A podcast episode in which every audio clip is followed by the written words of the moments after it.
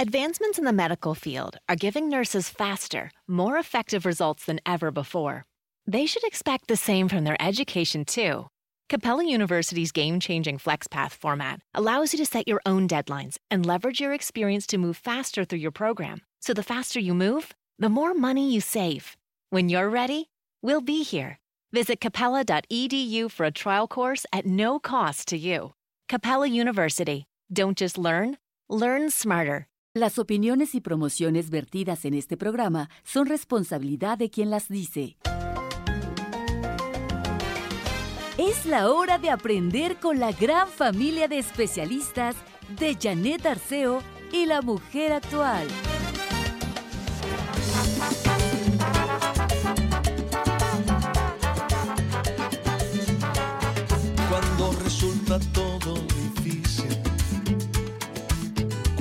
Esperanza se va,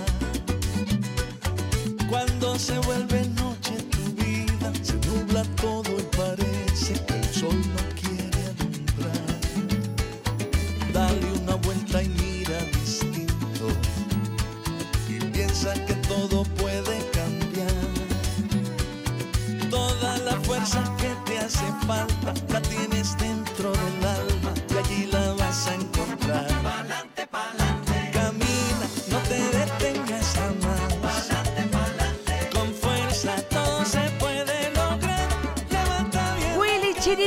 nos devuelve la alegría. Eh, si andabas por ahí nerviosón, sintiéndote un poco incómodo, eh, tristón, ay, andamos a veces arrastrando la autoestima, arrastrando el ánimo. Pues no, mira, Willy Chirino te dice pa'lante, pa'lante. Y sí, pa'lante, pa'lante. Estás aquí, estás vivo. Bueno, pues pa'lante. Es para donde tenemos que ver y trabajando, por supuesto, desde adentro. Cada uno tiene esa tarea, cada uno tenemos esa tarea. Y en este programa, afortunadamente, hay colaboradores queridísimos que vienen a sacar lo mejor de nosotros, a recordarnos que tenemos herramientas valiosísimas de las que hay que echar mano precisamente en momentos complicados. La frase del día también me encanta, escogió Paco esta que dice, vivamos, que pase lo que tenga que pasar. Vivamos y que pase lo que tenga que pasar. No podemos detener las cosas, sí podemos trabajar con nosotros, tomar mejores decisiones y para todo esto y mucho más, hoy es quincena de mi querida amiga la doctora Rosa Argentina Rivas Lacayo, esta nuestra psicoterapeuta clínica, esta queridísima amiga que nos habla de corazón a corazón. Mi Ro, querida, ¿cómo estás? Buenos días. Muy buenos días, mi querida Janet. Como siempre, mejor, mejor y mejor. Eso me gusta. Y feliz de poder estar aquí contigo y de compartir temas que yo espero siempre nos dejen una reflexión, pero sobre todo esa esperanza para tirar pa'lante. Pa'lante, Como dice Willy. Chirino, que me encanta esa, esa melodía. Es una de mis favoritas, debo de confesar. ¿no? Yo creo que necesitamos más música de ese tipo y menos de la que tristemente muchos de nuestros jóvenes escuchan, que los incitan prácticamente a la falta de autoestima, a la falta de sentido, a veces al odio y a no tolerar esas diferencias y a quedar atrapados en algo que destruye la vida, que es el rencor. Exactamente. Y justamente hoy te vas al otro lado. Porque cuando no es. perdonamos, cuando no tenemos lo necesario para lograr el perdón, pues ahí nos quedamos anclados en el resentimiento, anclados en me hizo, este me dijo, me duele, lo odio, la odio, ni me hables de ese asunto, no me menciones a esa persona porque no quiero saber nada, porque no he perdonado. Y bueno, Ro, Ni voy a perdonar. ah, no, bueno, Eso es lo peor. tampoco tengo ningún interés porque, porque me choca, me, lo, ese lo odio, que lo decimos Ajá. con tanta fuerza. Bueno, hoy vamos a hacer con Rosa Argentina un ejercicio precioso, así que yo te dejo, amiga, para que hables y entremos al tema. Pues mi querida Janet, como siempre, gracias por darme esta oportunidad de compartir temas tan importantes para la vida.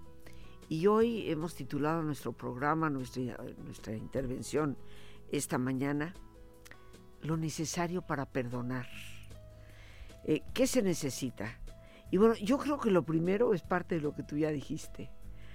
Queridos amigos, lo primero que necesitamos para tomar la decisión de perdonar es darnos cuenta del altísimo precio que estamos pagando por el rencor. Porque por más justificado que una persona piense que su rencor es, porque ciertamente tal vez fue víctima de una terrible injusticia, por más justificado que tú sientas, pienses, creas que tu resentimiento está en donde tiene que estar, el que paga el precio por él eres tú. Este mundo ya se habría terminado, por lo menos la raza humana, si por tu rencor el otro se muriera. La realidad es que por el rencor nosotros nos envenenamos a nosotros mismos y vamos deteriorando nuestra calidad de vida y salud. Una de las cosas importantes que hay que ver antes de entrar en lo necesario, es ese tipo de conciencia. ¿Qué hace el resentimiento? El resentimiento está ligado al odio, como tú ya muy bien lo apuntaste, mi querida Janet. Está ligado a la rabia, porque cuando alguien comete una injusticia en contra de ti, por supuesto que te enojas. Eso es innegable. Y los estudios que se han hecho en diversas universidades la Universidad de Wisconsin, la Universidad de Filadelfia, en los últimos 30 años, nos apuntan con toda claridad el peso que estos sentimientos, emociones desbordadas tienen sobre dos cosas. Primero, el sistema cardiovascular y segundo, el sistema de inmunidad. La ira, la rabia, el odio son sentimientos muy fuertes que en un momento determinado hacen que el estrés que ya de por sí padecemos se exacerbe a tal grado que empiecen a notarse estos efectos. Pero ya no solamente es la parte de la psicología la que nos apunta al daño terrible que hacen estos devastadores sentimientos, sino es la medicina misma. Y esto está comprobado clínicamente. Entonces, para empezar, amigos, démonos cuenta que Perdonar es un regalo que te haces a ti mismo para mantenerte en buena salud como punto de partida. Ahora, ¿qué necesitamos para perdonar? Y el primer paso para poder perdonar es aceptar y ser conscientes de los sentimientos que tenemos. Porque se vale enojarse, mi querida ah, Janet. claro que se vale enojarse, es necesario. Es necesario enojarse, porque el enojo inclusive te puede servir para poner límites. Perdonando, pero poniendo límites. Entonces, el enojo, por supuesto, que, que hay que manifestarlo. Perdonar jamás va a interferir con nuestra habilidad de ser honestos respecto a lo que nos ha acontecido tampoco significa que debamos de permanecer vulnerables, porque las personas, algunas, piensan que si yo perdono, pues de alguna manera me estoy prestando a que esto vuelva a suceder. Entonces yo te diría, nunca perdones con los ojos cerrados. Perdona siempre con los ojos bien abiertos. Para reconocer qué fue lo que sucedió ¿Qué fue lo que se te lastimó para poder decir, estas son mis rayas y de aquí no se puede pasar? Porque efectivamente hay gente, mi querida Janet, que dice, no, no, no, perdonar para nada. ¿Para qué? ¿Para que me haga más de lo mismo? No hemos entendido que una cosa es el perdón y otra cosa es la asertividad para decir estos son los nuevos límites. Inclusive, mi querida Janet, en mi trabajo con el perdón, que estoy cumpliendo 40 años de haber iniciado el trabajo con la terapia del perdón, tiene un punto de partida muy importante. Cuando te vas a reconciliar después de haber perdonado, hay que tomar en cuenta algo importante. Una relación dañada, perjudicada, herida, nunca, oigan bien amigos, nunca debe continuar. una relación dañada, herida, perjudicada, tiene dos posibilidades únicamente. O termina o se renueva. Ah, esa es otra cosa. Es otra cosa. Porque para mí, Janet, y de acuerdo a la experiencia de tantos años, una relación descompuesta por la traición, por la deshonestidad, en fin, por tantas cosas que pueden dañar una relación en donde hay rencores, hay culpas y hay esos sentimientos acumulados, es como un tren que se descarriló. Si tú realmente quieres permanecer en el viaje, tienes que poner nuevos rieles. No puedes volver a montar el tren sobre los mismos por los que estaba transitando. Aunque le hagas ahí sus composturitas y eso, pues no, no funciona. Se va a volver a descarrilar. Claro. Entonces, para mí hay de dos sopas. O termina la relación o la renuevas. Pero cuando realmente el daño ha sido fuerte, se requiere de un diálogo, de una negociación y de una claridad de límites. Ambos. Así es. Pues sí, porque tú puedes mostrar tus límites claros, etcétera, y si el otro no te escucha, no le interesa, pues ya hay que. Mejor cambiamos. Así es. A otra cosa, mariposa. Estamos con Rosa Argentina Rivas Lacayo. Qué rico encuentro, ¿verdad? Para empezar el programa el día de hoy. Qué fortuna contar con su participación aquí en el programa La Mujer Actual. Recuerda que en internet encuentras a la doctora Rosa Argentina Rivas Lacayo en www.dinamicamental.com.mx. En Facebook la encuentras como Rosa Argentina Rivas Lacayo Oficial y el teléfono de su oficina en donde siempre hay algo especial, una invitación para ir a alguna conferencia o inscribirte a algún taller, llama, pide informes 55 52 11 03 03. Regreso después de un corte.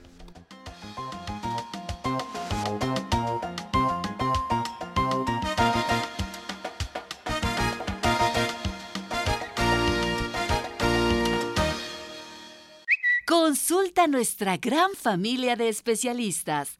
5551 663405 y 800 800 1470. Janet Arceo y la mujer actual, dando vida a tu vida.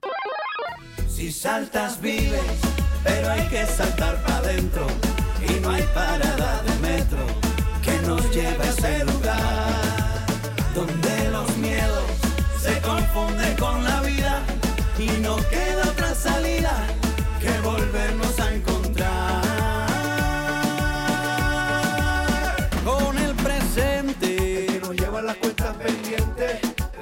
que siguen aquí en La Mujer Actual. Y hace un momento, antes de irnos a la pausa, les decía que se acerquen siempre a la oficina de la doctora Rosa Argentina Rivas Lacayo al 55 52 11 0303, porque siempre hay algo, algún evento, algún taller, eh, algo para trabajar desde adentro. El tema del perdón es eh, muy importante desde donde lo aborda la doctora Rivas Lacayo con toda la experiencia, la información que tiene, todo lo que ella ha investigado, desde todas las áreas de todo lo que ha estudiado. Y por supuesto, eh, les tenemos algo muy interesante para estos próximos días, así que Rollo, quiero que nos des la información para podernos inscribir. Pues mira, mi querida Janet, justo el día de hoy, a las 5 de la tarde, inicio un taller titulado Saber Perdonar, Paz y Libertad. Como tu libro se llama. Exactamente. Y es raro que yo trabaje en las tardes, tú sabes, en el sentido de dar talleres, trabajo en las oficinas, pero en esta ocasión, hoy, mañana y pasado, martes, miércoles, jueves, de 5 de la tarde a 8 y media de la noche, vamos a compartir un taller con este título. Y lo más importante del taller, queridos amigos, no es la teoría, son los ejercicios prácticos para liberarnos del rencor y liberarnos de la culpa. Un taller que he trabajado durante más de 38 años con resultados realmente muy importantes y por eso los invito, ojalá me puedan acompañar ya desde esta tarde. Tiene costo, ¿verdad? Tiene un costo, Hay que llamar para pedir Pueden informes. llamar al 55 52 11 0303 y si desean informes vía escrita, pues el el WhatsApp pueden mandar su mensajito al 55 37 32 9104. Pero créanme, queridos amigos, es una experiencia importante Claro.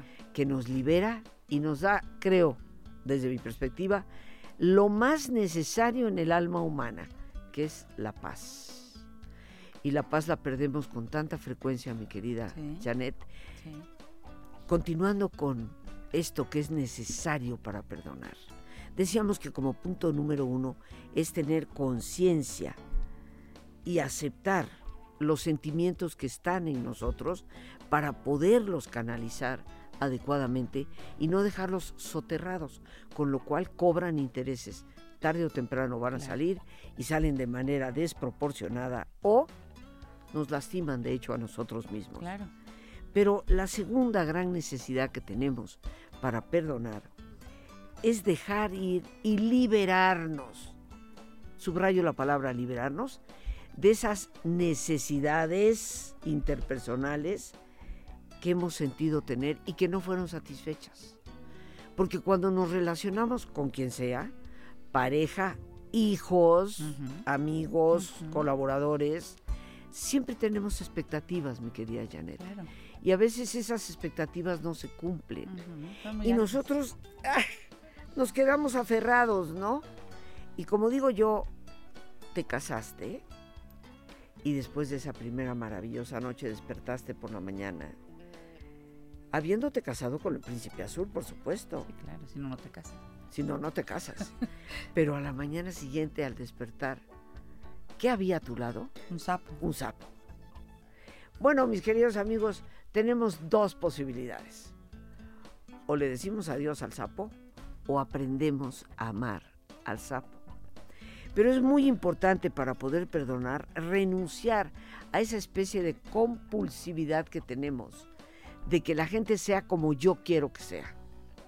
Esas expectativas mías me pueden llevar a veces al desastre. A veces dejamos de ser tolerantes y esto hace que la situación se empeore. Ujú. El diálogo es indispensable. Pero hay una tercera necesidad en la que yo quiero enfatizar. Necesitamos cambiar nuestra percepción. ¿A qué me refiero con esto? Pregúntate tú, ¿has lastimado en algún momento a alguien? Y si eres lo suficientemente honesto, tendrás que contestar, por supuesto. Ahora, ¿por qué lastimaste a alguien? ¿Lo hiciste con saña? En el 99.99 de los casos, no. Lo hiciste pensando que con eso te defendías. Pensando que estabas poniendo al otro en su lugar. Estabas clarificando lo que para ti no era aceptable y lo hicimos de una manera equivocada. El ofensor, queridos amigos, puede haber cometido un acto de injusticia terrible. Pero si nosotros lo concebimos únicamente como el monstruo salido de la laguna más pantanosa que al propósito vino a, a desbaratar nuestra vida, jamás llegaremos a perdonar. Tenemos que cambiar nuestra percepción para poder darnos cuenta que al igual que nosotros, ese otro, esa otra, es un ser humano tal vez con mucho dolor en su corazón, Claro. tal vez con una historia turbia, negra, que nosotros por entero desconocemos. Voy a dar un ejemplo. No sé tú, a mí los pederastas me resultan tan repulsivos que tengo que reconocer, inclusive como psicóloga, un psicólogo nunca debe de aceptar en terapia a aquellos casos sobre los cuales el psicólogo o psicóloga tenga en un momento determinado rechazo. Yo he tratado a víctimas de la pederastia, Qué fuerte. pero, pero no a pederastas. Y si me llegara uno, no lo juzgo, pero lo canalizo a otro colega. ¿Por qué? Porque me remueve a mí un rechazo. Eh, considero que es un crimen terrible, la pederastia, y por eso, para no ejercer mi juicio tan severo, tengo que tomar esa distancia. Qué interesante. Sin embargo, mi querida Janet, a pesar de reconocer mi actitud, la pongo entre comillas, sobre este tipo de delitos, tengo que reconocer que el 80% de los pederastas fueron ellos mismos abusados cuando fueron pequeños. Y necesitan ayuda. Y necesitan ayuda. Mucha ayuda. La gente nos preguntamos, ¿pero cómo? ¿Cómo alguien que sufrió en carne propia aquella vejación, cómo ahora infringe ese dolor inclusive a sus propios hijos? Pero, ¿dónde está la respuesta? En la incapacidad de perdonar. Porque ese no está buscando a quien se lo hizo, sino a quien se la pague. El rencor, el odio, la cólera siguen atrapados en el interior de la persona y se van a veces precisamente contra los inocentes, contra los que sabe que no se la pueden devolver. Entonces, cambiar nuestra percepción del ofensor es procurar, queridos amigos, tener una visión un poco más realista respecto al dolor que puede haber quedado atrapado en esa persona. Nuestra comprensión parte de saber un poco más del otro. Un cuarto paso en esto es el desarrollo de la empatía. Nuestra habilidad, yo diría, de ser amorosamente inteligentes para poder introducirnos en ese interior del otro. Esto no significa que aunque yo comprenda al otro, debo de permitir que lo siga haciendo. Sí, claro. Eso sí es. Comprendo las razones profundas, las heridas abiertas que te han llevado a reaccionar como reaccionas, pero estos son los límites y de aquí no puedes pasar. Una de las razones por las cuales no perdonamos, mi querida Janet, es porque tenemos conceptos muy equivocados respecto a lo que es el perdón. Para algunas personas perdonar es justificar. Si lo perdono, es como si no hubiera pasado No, nada. no, no, no. Es como carta blanca para decir, bueno, pues no importa lo que hiciste, de ninguna manera. Y muchos de estos conceptos son importantes que tú y yo los aclaremos, los tengamos precisamente tan lúcidos como el agua más limpia y transparente para poder poner nuestros límites. Pero la empatía es indispensable. Y como quinto paso, y sí muy importante también, Janet, es construir una nueva narrativa. Porque como tú sabes, hay personas que lo único que te cuentan es lo que les sucedió. Y te lo cuentan una vez y otra vez, y sin darse cuenta, le vamos añadiendo crema a los tacos. Y la historia que contamos hoy no es la que contábamos hace dos años. Pero esta narrativa constante de los hechos dolorosos nos prolonga la cólera Sí. y hace que ese rencor sea insidioso. Es al revés de Así lo que es. necesitamos hacer. Amigos, perdonar no es un regalo que le hacemos al otro. Es un regalo que nos hacemos a nosotros mismos. Y cuando estamos tan enojados y enrabiados que decimos, es que lo que hizo no tiene perdón. Yo te pregunto, y te pido que te preguntes, te cuestiones. Porque aquí lo importante no es aclarar si el otro merece ser perdonado. Lo importante es preguntarnos si merezco yo ser feliz. Y si tu respuesta a esa pregunta es sí, lo merezco, el perdón será indispensable. Bueno, pues creo que todos quedamos más que interesados en acudir al taller que la doctora Rivas Lacayo dará el día de hoy en la tarde, a partir de las 5 de la De tarde. las 5 de la tarde. Llamen ahora mismo, por favor, al 55 52 11 03 03. Yo tengo que estar aquí grabando el programa de televisión del próximo domingo, pero este, con lo que me has dicho, y tengo el libro Saber Perdonar, que he leído, créeme, dos veces. Y tengo muchas cosas subrayadas a las que regreso con mucha frecuencia. Le puse banderitas en donde están mis atorones emocionales. Qué linda, Janet. Porque gracias. tanto saber crecer, saber pensar y saber perdonar son libros de cabecera para todas las personas que los tenemos. La autora es la doctora Rivas Lacayo. Gracias, Ro, y hasta la próxima. Gracias a ti, hasta la próxima. Un beso. Sigan aquí, soy Janet Arceo. Esto es La Mujer Actual 1029. Ándele a seguir.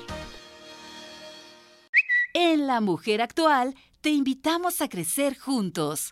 Consulta a nuestros especialistas 5551 663405 y 800 800 1470.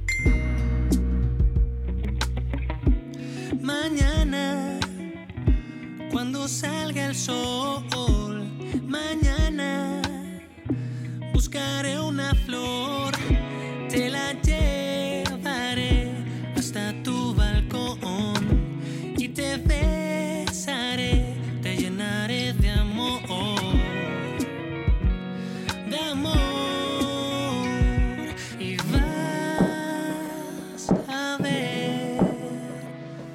qué fácil es querer. Eres todo lo que necesito, eres mi cielo y mi azul clarito, eres todo lo que necesito, eres tu amor. Es Emilio. Emilio es hijo de Rosa Gloria Chagoyán. Y este es su primer sencillo, se llama Eres. Y hoy lo presentamos en el programa, hace unos días me lo mandó Rosa Gloria y suena muy rico. Emilio, te abrazo muy fuerte. Qué gusto conocer tu primer sencillo. Creo que puede ser este un éxito. Ya se va a empezar a escuchar seguramente en muchas estaciones. Y pues busquen a Emilio, ya está el video arriba en YouTube. Emilio con Y, E-M-Y-L y latina O. Emilio. Y esta canción, Eres, súbele la.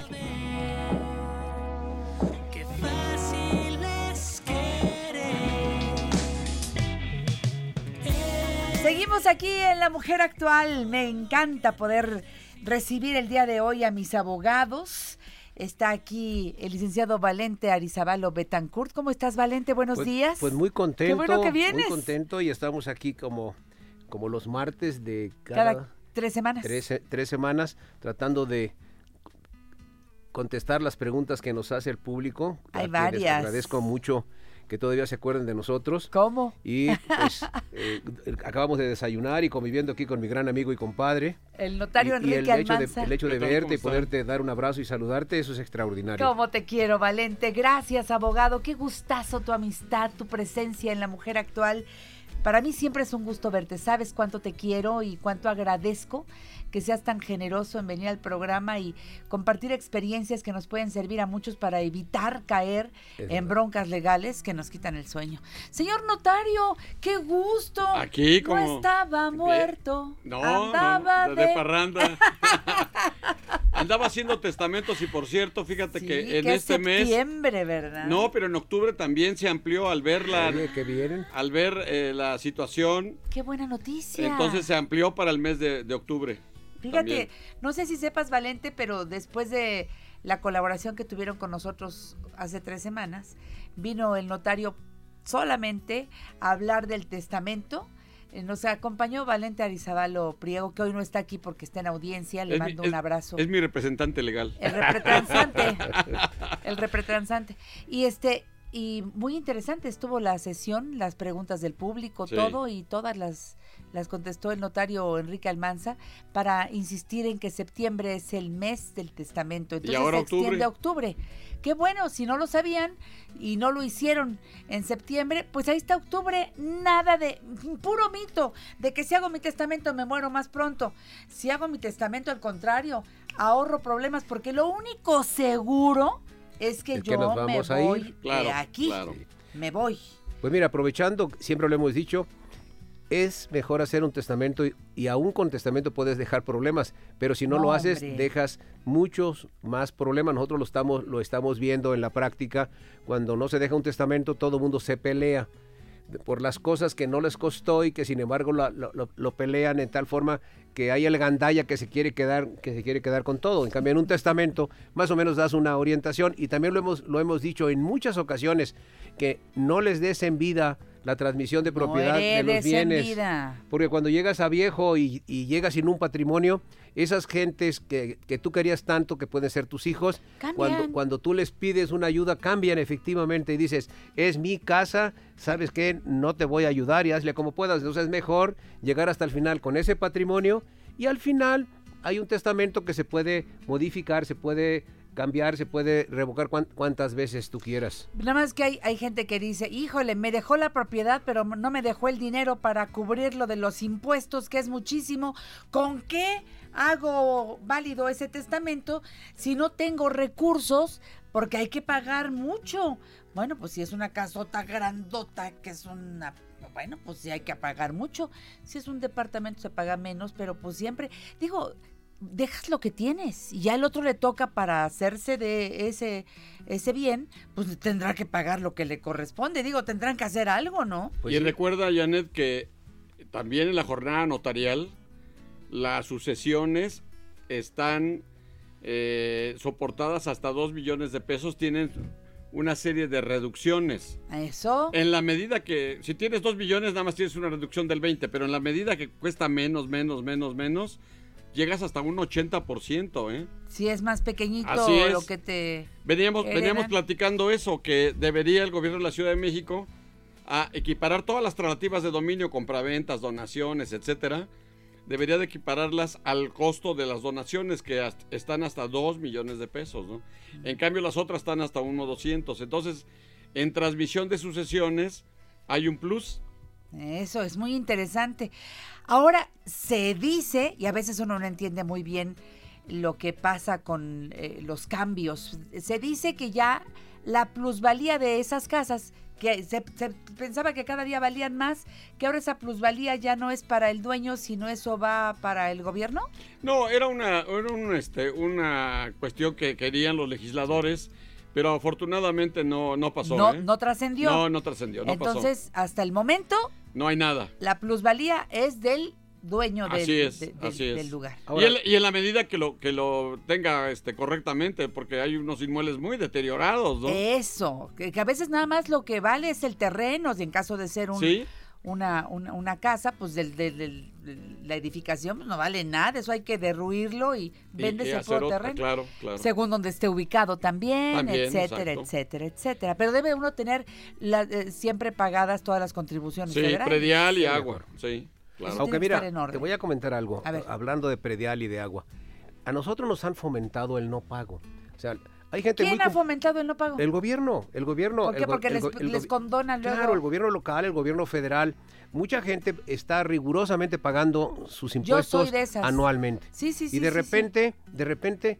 re- eh, eh, Ponte te- al te- corriente. Te, dicen, ponte al corriente, paga del 14 al actual, Ah, sin recargos, coraje sin intereses. Lo mismo lo han hecho en tenencia, lo, han- eh, eh, lo, lo mismo lo, lo han Sí, hecho qué rabia, en, ¿eh? en predial. Y entonces, los que la- la pagamos gente decimos, cumplida- uy, Es un no castigo, pago". es un castigo a ser eh, cumplido. Híjole. Ahora, Yo- pero yo prefiero tenerlas, no, no- tener claro, broncas, es, ¿eh? es mejor, pero también hay una situación que hay que, hay que Ay, considerar. Dicen, no se incrementan los impuestos. Pero en forma virtual, tú te das cuenta que un inmueble que hace cinco años, por decir algo, valía un millón de pesos, ahora resulta que eh, catastralmente ese inmueble se ha duplicado. Vale Entonces, dos, vale tres, Vale claro. dos, Esa es tres. la cosa. Y el, efectivamente no te aumentaron el, el precio, pero ellos incrementaron el valor catastral. Sí, la base, la base La tributaria base tributaria. se aumenta, aunque el porcentaje siga siendo igual.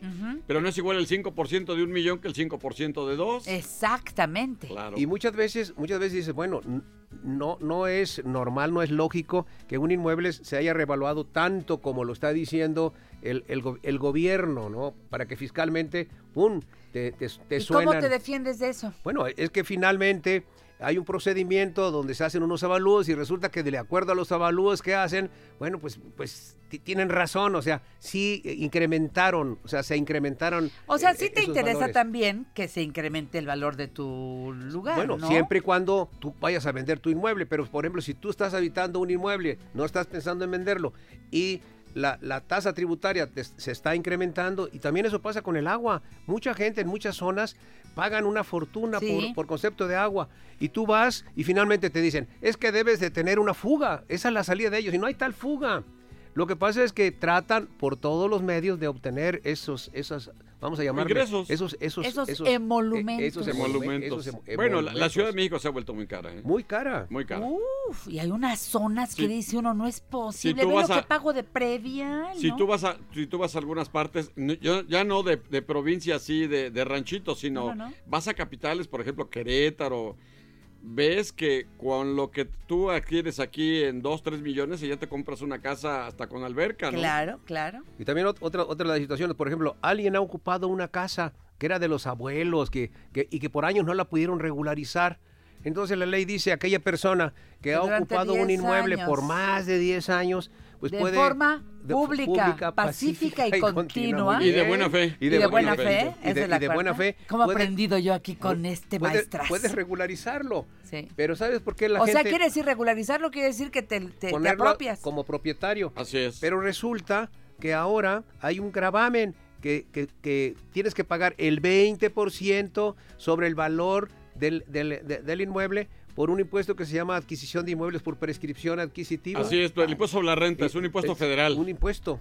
Úpale. Y ahí, aunque yo llegue con el notario y le diga, a ver, notario, es que yo no tengo ni un centavo. No, pues hay que cumplir No con la me ley. alcanza. Hágame una rebajita. Eso no depende del notario. No, no.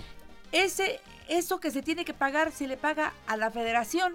Eso no tiene que ver con que usted llegue y le diga al notario cómo está la cosa y les voltee las bolsas del pantalón y le diga "Es que no tengo ni un quinto. Bueno, pues entonces por el momento no podrá adjudicarse. Entonces cuando la gente va ¿Cómo? a consultarte, tú le sí, hay un procedimiento. Pero tú tienes que ser muy honesto y decirles, decirles eso. Cuando tú vayas a adjudicarte o cuando eh, quieras inscribir la sentencia que te, que te declaró propietario, tienes que pagar los impuestos. Claro. Y en, es- eh, y en ese impuesto está ese impuesto del 20%. No hay de otra. No, Eso no hay de otra. No hay escapatoria. Entonces, por favor, en tu testamento les dejas la propiedad y les dejas una lana para que paguen los impuestos. Vámonos al corte, mejor gástatelo todo.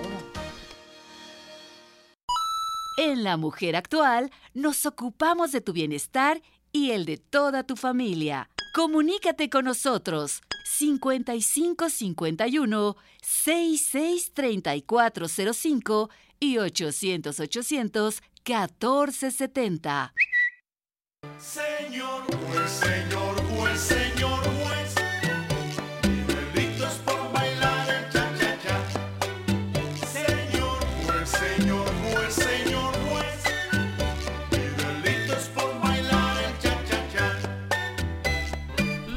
Como siempre, agradecemos al público que es eh, tan fiel a esta emisión de La Mujer Actual.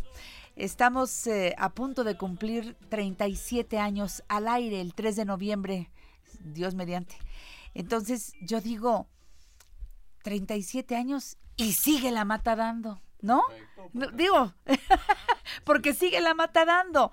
Gracias a la gran familia de especialistas de la mujer actual y al cariño que ustedes le tienen a este programa. Pero uno no escucha un programa por cariño, escucha porque sigue la mata dando. Me siguen orientando, siguen sirviéndome con amor, con gusto. Eh, miren, para muestra, eh, todo lo que pasa en nuestro correo de voz. ¿Cómo agradezco que ustedes hagan suyo el correo de voz de este programa La Mujer Actual y nos dejen testimonios como este que van a escuchar a continuación y que tiene que ver con mis abogados? Janet, muy buenos días. Soy Alejandra Lambillo, tengo 57 años, te escucho desde hace 35, no sé, muchísimos años. Ahorita estoy necesitando eh, el apoyo eh, profesional de un abogado. En- inmediatamente pensé en el licenciado Arizabalo. Y gracias, tú tal vez no te des cuenta todo el apoyo que nos das, pero yo en particular te agradezco mucho. Estoy con mucha confianza con eh, ahorita con el licenciado Arizabalo hijo. Y gracias Janet, muchas gracias y obviamente al equipo de producción. Un buen día para todos. Qué hermoso mensaje, Alejandra Jaramillo. Llegaste al lugar correcto. Si traes un problema legal, ni lo pienses. Ve directamente con los licenciados Arizabalo. Aprovecho para darte el número telefónico para ti que tal vez en este momento dices, ah, pues yo quiero como Alejandra Jaramillo, quiero ir a recibir la asesoría profesional de los licenciados. Acércate al 55 56 39 81 83 55 56 39 81 83 o bien al 55 56 39 6700. 55 56 39 6700. Di desde que haces la cita que eres radioescucha del programa La Mujer Actual. Es nuestra credencial, es nuestra tarjeta de presentación. Y si necesitas la asesoría de la Notaría 198, ahí está al frente el notario Enrique Almanza. A todos mis amigos de la Notaría 198 desde el empleado más sencillo hasta la cabeza de esta notaría, que es el notario Enrique Almanza, a todos gracias por el gran apoyo que durante más de 20 años han dado al programa La Mujer Actual. En el primer programa que hicimos cuando entramos aquí a Grupo Fórmula, que veníamos del XW, veníamos de Radiopolis, en ese primer programa estuvieron mis abogados y vino por primera vez el, el notario Enrique Almanza, o sea que son más de 20 años, en mayo los cumplimos, y usted sigue dando ese servicio y esa calidad a todos los abogados de la notaría. Gracias, muchas gracias. Gracias a ti también por participarnos aquí en el micrófono y, y poder decirle a la gente el que puedan acudir a cualquier notario de su elección para el efecto de que arreglen sus documentos. Sobre todo ahora que se extendió lo del testamento. Por favor. Vayan, vayan con el notario que más les quede cerca, en el que más confíen. Háganlo, por favor. Y el teléfono de la notaría 198 55 56 89 82 77. Repito, 55 56 89 82 77. Eh, de verdad, eh, no les puedo recomendar algo mejor. Cuando traen un problema legal, este, hacen ustedes además una mancuerna excelente, la notaría 198 y, y el despacho de los licenciados Arizabal. Luego creen que estamos situados en la misma dirección. No, no. Sí, ayer me hablaron, oiga, tenemos una cita para el testamento, le digo, no es conmigo, hablen a la notaría. Sí, así es, así es. Y luego también a nosotros cae Sí. lo del litigio. Sí. Oiga, nosotros no litigamos, son con los señores Arizabal. Eso está muy bien, me encanta esa camaradería. Claro que son un equipo estupendo y para gloria de Dios, amigos nuestros. Entonces, pues eso nos pone muy contentos. Gracias por su amistad. Oye, pero ¿quién se puede resistir a tu amistad? Nadie. lindos, Nadie. Me deben la comida de cumpleaños de Sí, No, sí, ya. sí. ¿Por qué? Ponle fecha. el bla bla bla. Nos vamos allá a la nueva Guelaguetza. Sí, A la- a la sí, que ¿a sea. dónde está la nueva Guelaguetza? Uy, está adelantito donde estaba, adelantito, pero está padrísimo también el lugar. Más cerca de Tlalpan. Ponemos Está fecha. más, sí, para la Avenida de las Torres, esta es la, ¿cómo se llama esta? Este, Sí, Avenida de las Torres, ¿no? Esas, esas o Pedro clayudas- Enrique Sureña, creo que se llama, ¿no? Ahorita les digo el esas nombre de la que venden ahí son increíbles. man. No, no, no, todo, no, el no. tasajo, todo, todo. Delicioso, así que pronto iremos por allá. Lauro, prepárate. No, y sobre todo ahora está de moda el mezcal, muchachos. No, bueno, desde hace mucho tiempo, ¿no? Pero ahora está que arde, ¿eh? Ahora hay Aunque como uno. más marcas de mezcal que de tequila. Aunque sea uno, ¿no? Claro. Pues vamos, ¿no? Y si es oaxaqueño, es muy bueno. Bueno, claro, bueno, y hacen un chocolate al final en agua con un pan. Perdón, doctor Montalvo, va a decir, ayer, ¿para qué vino a la consulta si está ahí con sus este, comidas eh, excel- extraordinarias? Pero se vale. Un día no pasa nada. Sí, pasa claro, nada. no pasa nada por un día. A ver, Valente. Bueno, mira, les voy a pasar un, un tip. La señora Marta Cortés dice que quiere rentar una casa, que está pidiendo eh, un fiador y, y que es casi imposible encontrarlo, y que ella quiere que, que- que- que el, y el arrendatario este, garantice con pagarés. Eh, yo no le recomiendo a la señora que le firme pagarés y que no haya fiador, porque los, con los pagarés lo que puede es iniciar un juicio ejecutivo mercantil, pero no recupera no recupera el inmueble. Inclusive en el procedimiento de arrendamiento, cuando no te paga la renta, ahí tú puedes solicitar, se le embarguen bienes al arrendatario, que finalmente un arrendatario generalmente no los tiene. Por eso es importante el fiador. Ahora, algunos arrendadores les están tomando el pelo, les están ven- ve- vendiendo una, una especie de póliza jurídica. La póliza jurídica es una vacilada. Resulta que te cobran, le sacan al inquilino 4 mil, 5 mil pesos y, y le dan una póliza jurídica que consiste en que el abogado sí efectivamente elabora el contrato y que si hay un problema, entonces el abogado va y le, le dice extrajudicialmente al, al Al inquilino, inquilino. oye, págale, págale. Y hasta ahí llega su responsabilidad. Entonces no te sirve de nada, porque finalmente cuando un inquilino te falla, pues tienes que irte a un juicio. Entonces ese juicio debería eh, eh, comprometerse a tramitarlo. El pues- abogado. Pues el abogado. que está vendiendo que, la que póliza. está vendiendo la póliza entre 4 mil y 6 mil pesos. Entonces, cuidado, señores arrendadores.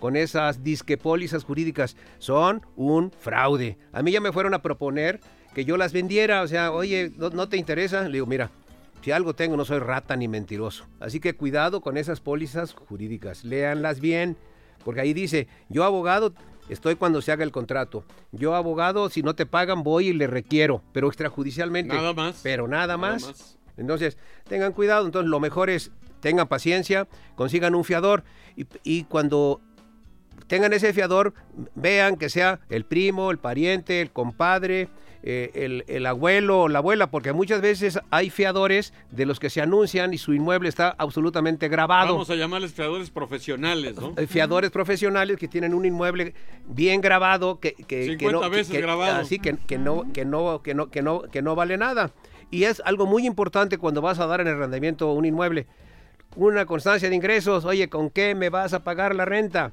Eh, di- dime en qué trabajas y acredítame que tienes un ingreso para poder pagarme No, además también para el efecto de la ley de lavado de dinero, ¿eh?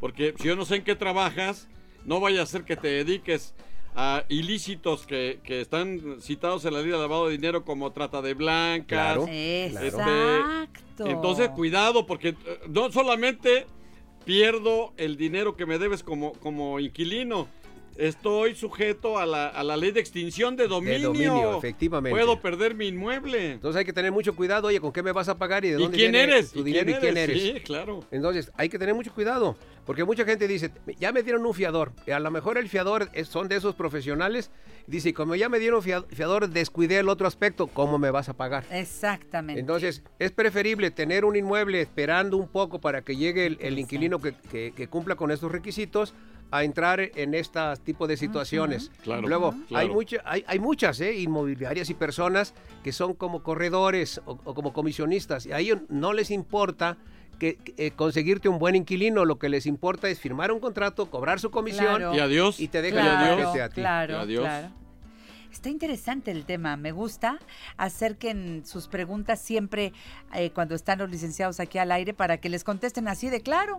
Se entiende muy bien. Y hay otra, creo, ¿no? Tenemos aquí una, una este, eh, de, la, de- de la señora Graciela Padilla. ¿Por qué dice, te ríes? Voy a sacar un crédito de una casa, pero estoy casada.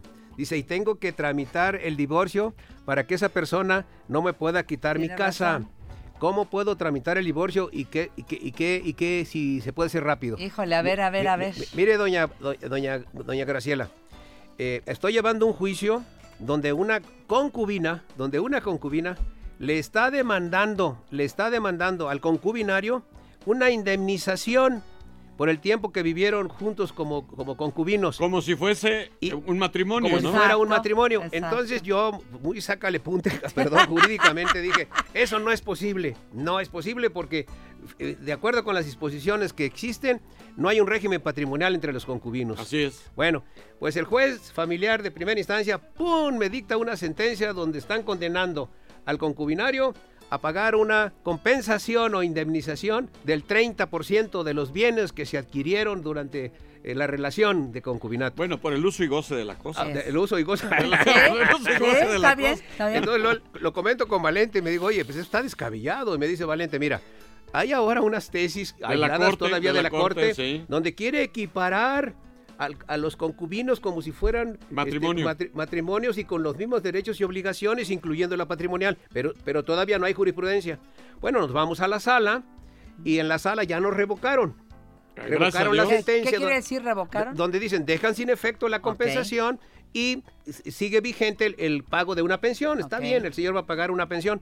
Pero ahora estamos esperando que estos señores se vayan al amparo. Y, y a ver qué Y- resuelve y vamos, el juez a, de distrito. vamos a ver qué resuelve, qué resuelve el juez. Está interesante. Entonces, Sí, está está bueno. muy interesante. Entonces, yo le, le- le- le recomiendo a la señora, señora, no se divorcie, saque usted su crédito, sáquelo. Ahora, si se quiere divorciar es muy fácil.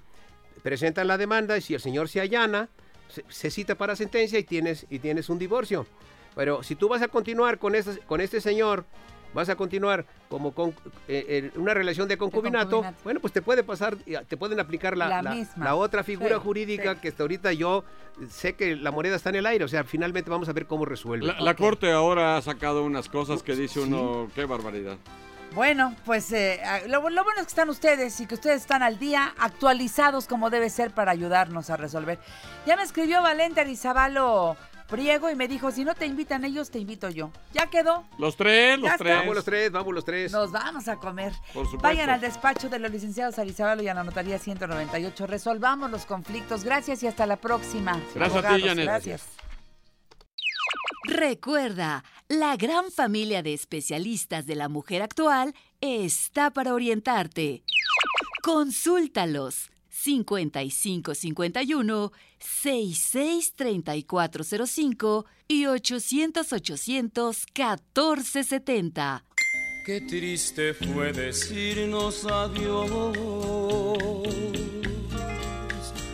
cuando nos adorábamos más. Hasta la golondrina emigró,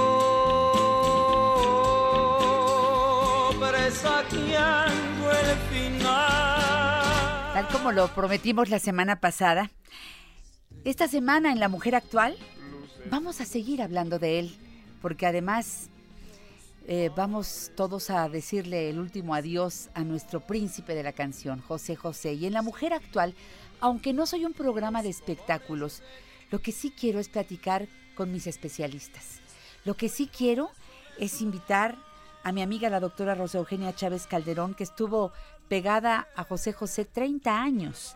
Porque Rosa Eugenia Chávez Calderón, mi querida Rosa Eugenia, es médico cirujano por la Facultad de Medicina de la Universidad Nacional Autónoma de México, con especialidad en foniatría y audiología.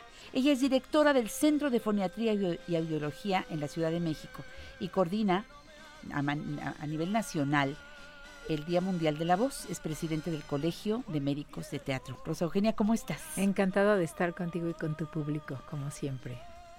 El día que falleció José José, ese sábado, tú me pusiste un mensaje con enorme dolor porque sentiste en lo más profundo su partida. Exactamente, yo al principio pensé que no era realidad porque yo había tenido mensaje con él ah, una semana antes y había hablado con él de vía telefónica desde Miami un mes antes.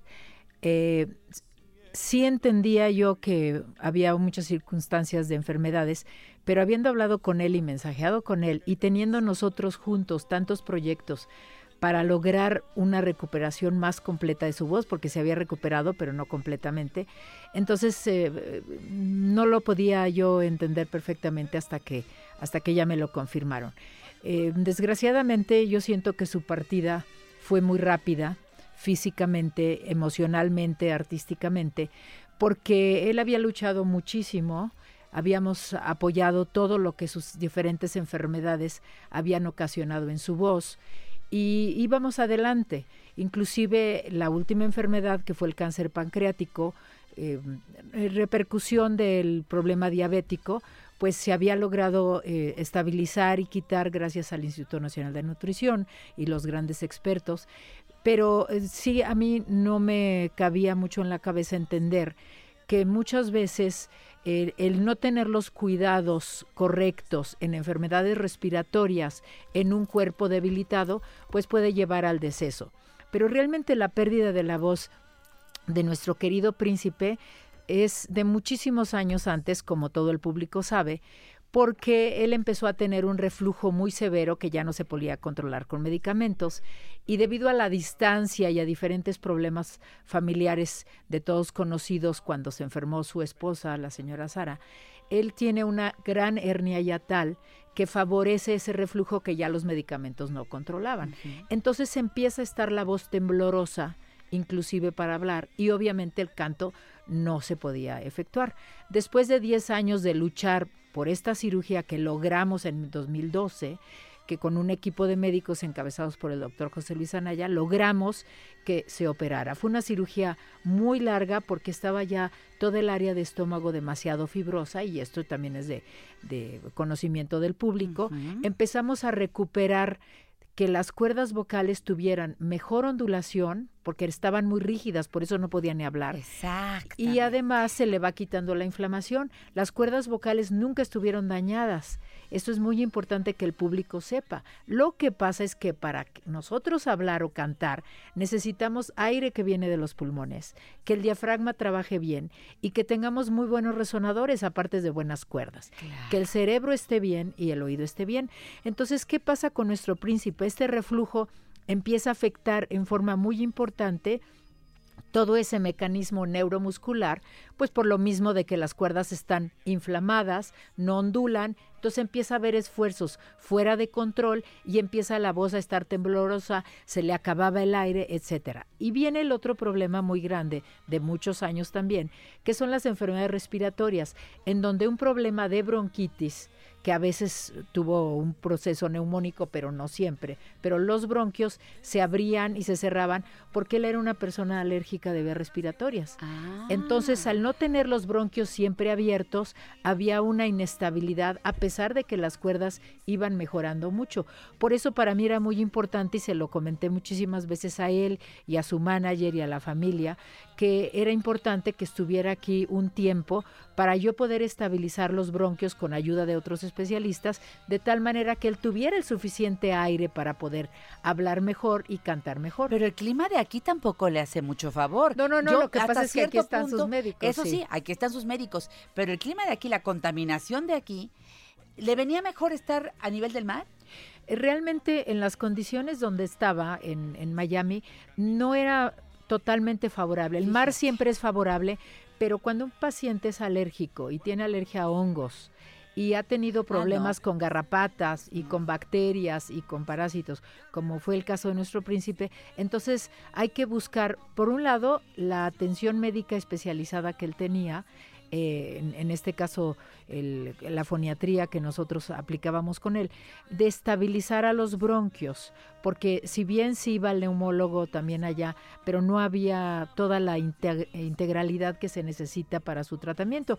Después la nariz tenía a veces problemas, entonces no había aire de parte de los bronquios y no había una buena resonancia, entonces teníamos problemas. Por otro lado, al ser un paciente diabético, la alimentación cuenta mucho, porque no nada más es la alimentación para el reflujo, sino la alimentación para tener una buena nutrición, energía, etcétera. Muchas veces las personas piensan que el naturismo, la homeopatía o la misma alopatía no importa y podemos aguantar todo y no es cierto. El enfermo diabético tiene que estar muy controlado, tener una dieta adecuada, pero si aparte de eso eh, teníamos problemas de reflujo, que el reflujo no se acaba con la cirugía, se mejora pero tenemos que ser muy estrictos. Y siendo cantante, con ese brillo maravilloso de José José, con esa posibilidad de un fraseo exacto, de una musicalidad extraordinaria, de un fiato, es decir, que sostenía el, el sonido como Pavarotti, bueno, obviamente que tenemos muchas problemáticas Que- al no, mismo aparte, tiempo. Fíjate, eh, yo que soy paciente tuya, cuando llego a consulta siempre me preguntas, ¿y qué medicamentos estás tomando? Ah, no, pues es que, oye, traía un problema en la rodilla y me habían mandado tal cosa. Oye, es que eh, y- y se junta todo lo que estoy tomando y me dice, aguas, porque este medicamento con este lo que te está trayendo es... Va más allá de ver solamente unas cuerdas, de ver una garganta, de ver... Ves al paciente de una manera integral y puedes incluso, hablando con mi médico, el que me mandó tal medicamento, hacer algún acuerdo para quitar lo que me está provocando, en este caso, este malestar o, o este regreso de la comida o este y que afecta mis a- que afecta a- a- al instrumento que usas para trabajar. Sí, la total- voz totalmente. la voz. Y- fíjense qué, qué interesante el trabajo de Rosa Eugenia. Ahora a ver él nació con una voz bellísima. Él ya nació así. Tiene esas cualidades que no se repiten. O sea, no, no es fácil encontrarte a una persona con las cualidades vocales de José José. No, es uno de los grandes cantantes mundiales, que hay muy poquitos, porque él tenía capacidades musicales extraordinarias, a pesar de haber tenido las diferentes enfermedades, su cerebro, su oído y sus cuerdas vocales podían decir exactamente la nota, podían sostenerla cuando estaban en buenas condiciones de aire. Entonces realmente él fue un fenómeno que tuvimos la suerte de tener en México y que yo tuve el honor de acompañarlo. Obviamente el médico pues insiste en los tratamientos, insiste en los cuidados, a veces no se puede, etcétera. Y, lo que sí quiero decir es muy importante lo que acabas de mencionar, porque hay la idea de que el naturismo y las cosas eh, no tan químicas no hacen daño, y sí hacen daño. ¿Por qué? Porque nuestro cuerpo, que es nuestro estuche de nuestro instrumento, hablado y cantado, que es el instrumento musical, pues se ve afectado por todo, porque si en algún momento nosotros tomamos un vasodilatador, como es la aspirina, para un dolor de cabeza o porque el cardiólogo así lo necesita, estas venas de las cuerdas vocales pueden tener hemorragias. las mujeres que toman anticonceptivos. ¿Pero qué es primero? Este, ¿qué? ¿Cuidar el corazón o, cuidar la, No sé, ¿qué, hacen los médicos para llegar al justo medio? Si porque el cardiólogo manda ese ácido acetil salicílico, ¿no lo puede tomar porque se descompone su voz? Bueno, es lo que tú comentaste hace un segundo, que tenía que haber junta de médicos. O sea, el médico foniatra en foniatría artística está muy enterado de los detalles de los cantantes. Aparte tiene que conocer al cantante en cuanto a su repertorio, en cuanto a sus capacidades musicales, que si hace un crescendo bien, o sea, si maneja bien sus cambios de volumen, sus cambios de tono, cuál es su rango, cuál es su físico, cuál es, cuál es su manager y cuál es su interés artístico. Entonces en eso el médico foniatra ya puede hablar con los cardiólogos, con los gastroenterólogos, porque son especialidades afines los neumólogos. ¿Por qué? Porque... Bueno, todos son médicos. y cada uno desde su especialidad buscarán la mejor forma de tener a ese paciente. Exactamente. por ejemplo, los anticonceptivos. Por ejemplo, las drogas antihipertensivas, ansiolíticas, antidepresivas, los mismos a veces bloqueadores eh, del ácido causan sequedad y entonces el cantante dice, es que yo estoy bien, voy con el gastroenterólogo, voy, voy con el psiquiatra, pero no puedo cantar porque siento que la voz raspa, que la voz pasa algunas cosas. Déjame hacer una pausa. Regresamos en un momento con la doctora Rosa Eugenia Chávez Calderón. Me encanta que esté aquí. Nos está hablando de la voz de José José. La conocía perfecto, 30 años siendo su foniatra. Cualquier cosa, ¿eh? la suerte ¿Te perdiste alguno de nuestros programas? Escucha nuestro podcast a la hora que quieras y a través de Spotify, iTunes y YouTube. Janet Arceo y la mujer actual. Espera, aún la nave del olvido no ha partido. No condenemos al naufragio lo vivido. Por nuestro ayer, por nuestro amor, yo te lo pido. Espera Aún me quedan en mis manos primaveras para colmarte de caricias todas nuevas que morirían en mis manos si te fueras. Espera un poco, un poquito más para llevarte mi Creo que cada día canta mejor José José. Y así va a ser, ¿eh? Así va, a quedarse en nuestro corazón porque está en nuestro oído, está en nuestro cerebro, está en nuestros sentimientos. Y el mensaje que me mandaste el día que falleció José, lo leí al público, pero si no me escucharon en ese momento, se los voy a leer. Dice José José, nuestro príncipe, gran ser humano. Lo está diciendo una de sus doctores, su foniatra de cabecera. Músico, artista, cantante nos dejas la tristeza de tu partida con lo excepcional de tu arte. Un gran honor cuidarte, atenderte, practicar contigo ejercicios para tu maravillosa voz. Musicalidad extraordinaria, fraseo impecable, fiato soberbio, timbre único, calidez sonora, inigualable emociones sutiles e intensas con caricias vocales. Y me mandaste esta fotografía en donde estás con él, en su camerino, en alguno de sus conciertos, seguramente. Y mira, te lo digo de corazón, fue lo más bonito que leí ese día. Leí tantas cosas, pero eso que me hiciste llegar a mi WhatsApp hablaba de el conocimiento de, de una persona hacia la otra, del reconocimiento de su calidad humana, pero además de todos los valores vocales que tenía, que uno no le puede poner esos nombres porque no sabemos esos términos, pero tú eres una especialista y dice uno, wow, cuántas cualidades. No hay muchos José José en esta vida. Lo disfrutamos seguramente muchos años y él disfrutó a su público también. Y él quería seguir cantando. Para él fue muy difícil esto, ¿no? Muy, muy difícil. Eh, realmente las luchas se dieron muy intensas. Eh, obviamente que él siempre pensaba en, en, todos sus seres queridos, siempre trataba de atender a todo su público, lo lograba, pero sí yo insistía médicamente en que teníamos que tener espacios donde solo se dedicara a él. ¿Qué le decías Porque él necesitaba tratar sus Eso que le decías es muy bonito, porque eh, eh, tú le decías, sí, está bien que piense en todos, pero... Pero primero en usted. ¿Por qué?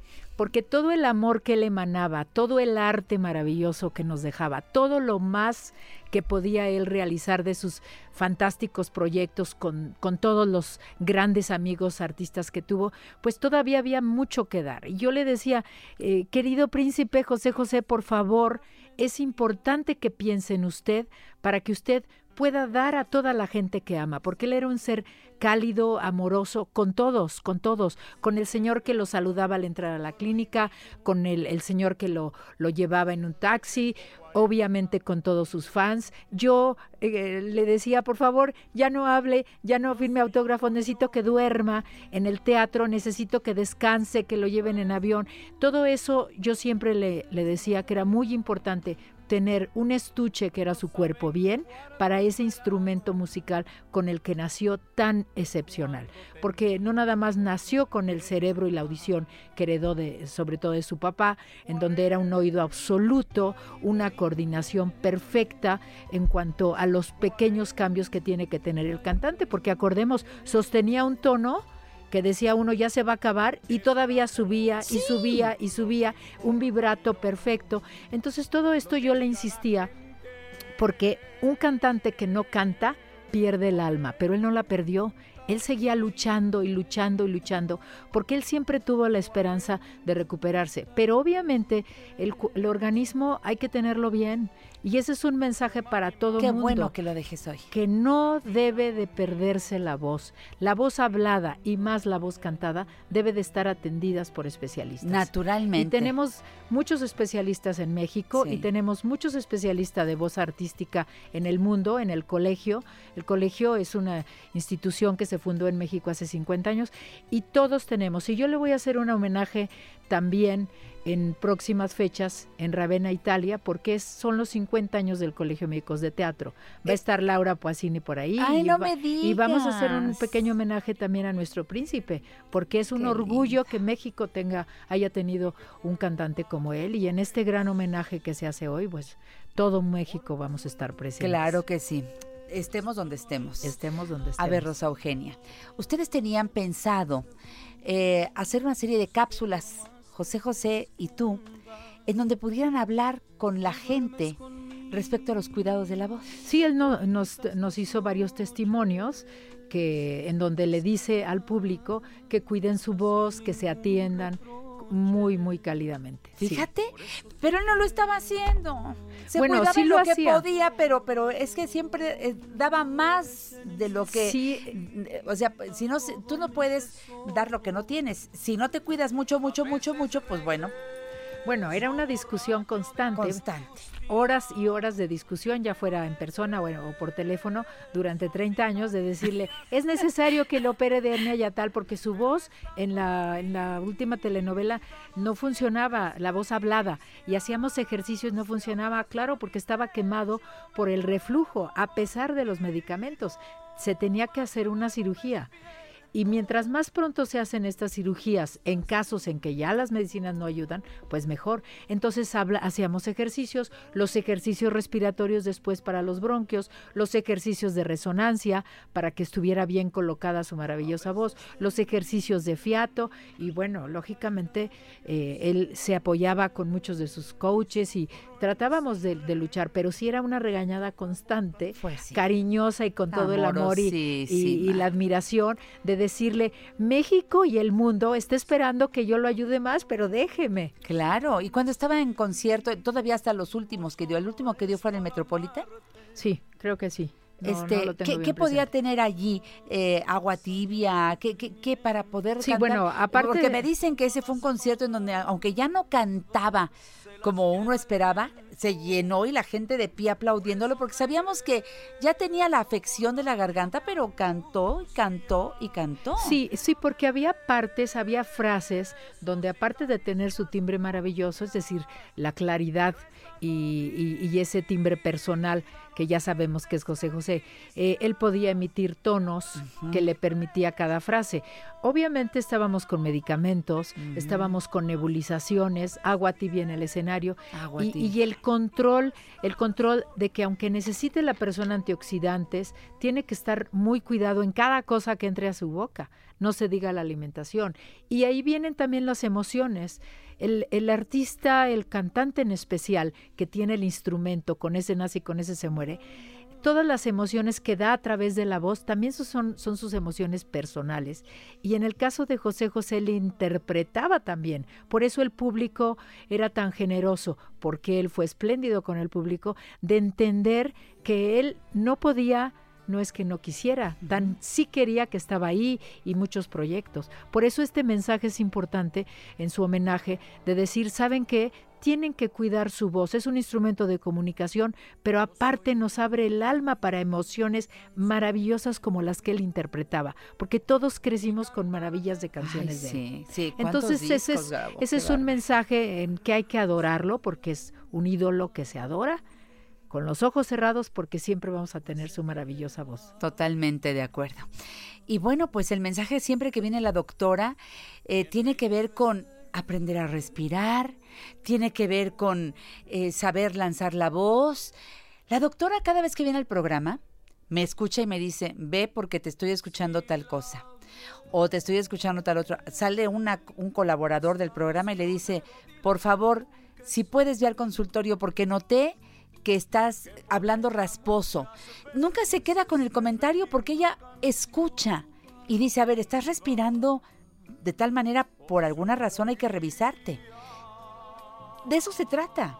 Se trata de lo que uno no oye, que lo oyen los demás, pero que lo oye alguien que te puede decir qué evitar, por qué no gritar. Mamás, una mamá que grita y grita todo el día. Y aguda. Y a- esa voz aguda, ya hemos hablado de ese tema. Sí.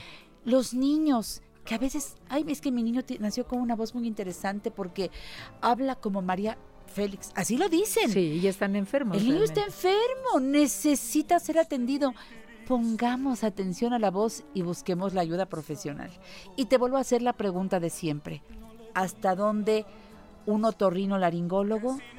¿En dónde entra un foniatra? ¿Cuáles son las funciones de ambos? Sí, el médico torrino laringólogo se dedica a oídos, nariz y garganta, bueno, laringe en general, eh, para estar atendiendo cuadros agudos, eh, estar atendiendo tumores, estar atendiendo afecciones en general de estas áreas. El médico foniatra es el encargado de la función de los órganos de la comunicación humana. La audición, la voz, el lenguaje, la deglución, porque tragamos por donde, cerca de donde hablamos, el habla, cómo pronunciamos, cómo es la fluidez, y muy especialmente algunos de nosotros nos dedicamos a la foniatría artística, que tuvimos que haber estado en un escenario, eh, entender lo que es el canto, saber música, entender el repertorio, y es necesario entonces que cuando hay una afección de voz o de audición o que el niño está tapado y ya fue con el otorrino o el pediatra y no sale adelante, necesita de la atención de un médico foniatra, donde hay que hacer estudios de audición, hay que checar las cuerdas vocales, hay que checar cómo está pronunciando, porque ese niño, aunque sea muy lindo, después no va a poder aprender, no va a poder hablar y menos cantar. Por eso les recuerdo el Centro de Foniatría. Eh, por favor, así, www.centrodefoniatría.com. Ahí tienen toda la información. En Facebook, Centro de Foniatría y Audiología. En Twitter, arroba Dra de la Voz, que quiere decir doctora de la voz, así abreviado Dra de la Voz. En Instagram, Eugenia Chávez Calderón. Nuestra querida Rosa Eugenia Chávez Calderón, Muchas doctora. gracias. Gracias por venir y juntas y de la mano, descanse en paz. Y juntas José. y de la mano, pues un, un gran abrazo y besos, miles de besos a todos los que adoramos y a este gran homenaje que se le hace en México, mínimamente. De acuerdo. Gracias, Rosa Eugenia. Hasta la próxima, doctora. Hasta la próxima. a mi camino. En La Mujer Actual te invitamos a mejorar tus marcas día a día. Comunícate con nosotros 5551 663405 y 800 800 1470. Sé que estás pendiente a mí por las veces que me das like. Yo también estoy pendiente a ti. No sé si te has dado estás pendiente